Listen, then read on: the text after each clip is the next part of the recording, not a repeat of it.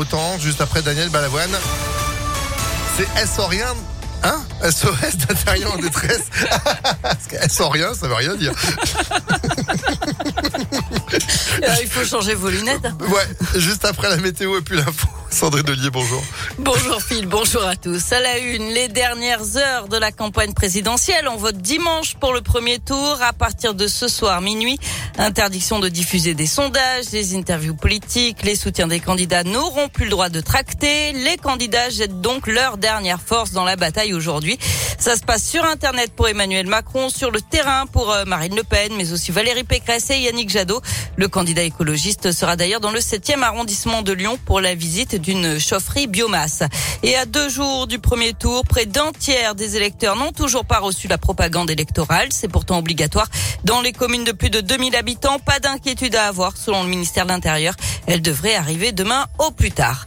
Le mystère demeure après le meurtre d'une adolescente de 12 ans mercredi soir à Villeurbanne. Son meurtrier présumé, un voisin de la famille de 74 ans, s'est suicidé.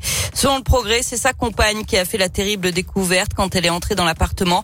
La jeune fille était habillée, il n'y aurait pas de signes apparents d'agression sexuelle, mais il y aurait des marques qui laisseraient à penser qu'il y a eu affrontement. Et puis un drame en Isère. Deux randonneurs à ski sont décédés dans une avalanche dans le massif des Écrins. Ils étaient partis mardi. Leurs corps ont été retrouvés hier matin.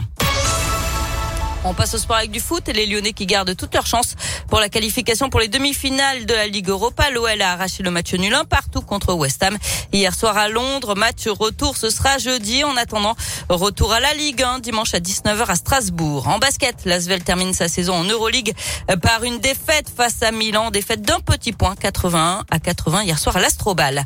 Enfin, une livraison de super héros à l'hôpital. Ce n'est pas une blague et ça s'est passé hier à l'hôpital femme-mère-enfant de Bron.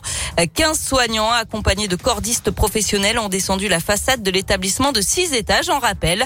Déguisés en super-héros, ils ont offert un joli spectacle aux enfants hospitalisés qui y ont assisté depuis leur chambre. Un événement organisé par l'association Les Enfants d'abord, les enfants à bord, qui offre régulièrement des moments de loisirs pour les petits patients. Un moment fort en émotion que Léa Dupérin a pu suivre. Au pied de l'hôpital, les soignantes du service de néonatologie encouragent leurs collègues qui s'élancent du dernier étage. Aude est infirmière, elle s'est prêtée au jeu de la descente en rappel. C'était génial parce que de descendre comme ça et de, voir les enfants qui, retrouvent le sourire en même temps qui se disaient mais qu'est-ce qui se passe et tout ça et qui nous faisaient coucou, c'était absolument magique.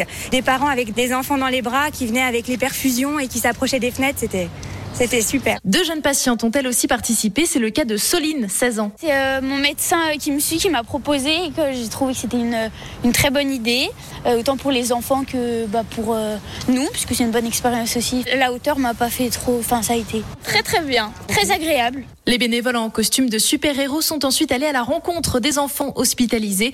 De quoi leur laisser un beau souvenir pour terminer la journée. Et pendant ce temps-là, le funambule professionnel détenteur de plusieurs records mondiaux, Nathan Paulin, s'était lancé sur sa highline à plus de 25 mètres du sol. Reportage en images à retrouver sur impactfm.fr. Voilà, highline, c'est une grande bande tendue, là, c'est impressionnant. Voilà. Hein. Franchement, 25 mètres de haut, waouh. Moi, je pense qu'à 10 cm mais- du sol, j'y arrive Mais pas. c'est ça, donc, euh, des fois on voit, on voit dans, dans le parc à l'île Barbe notamment, euh, toi, des trucs comme Oui. ça tendus entre deux arbres. C'est pas bien haut, hein, mais tiens, monte Non, mais déjà, faut arriver à monter.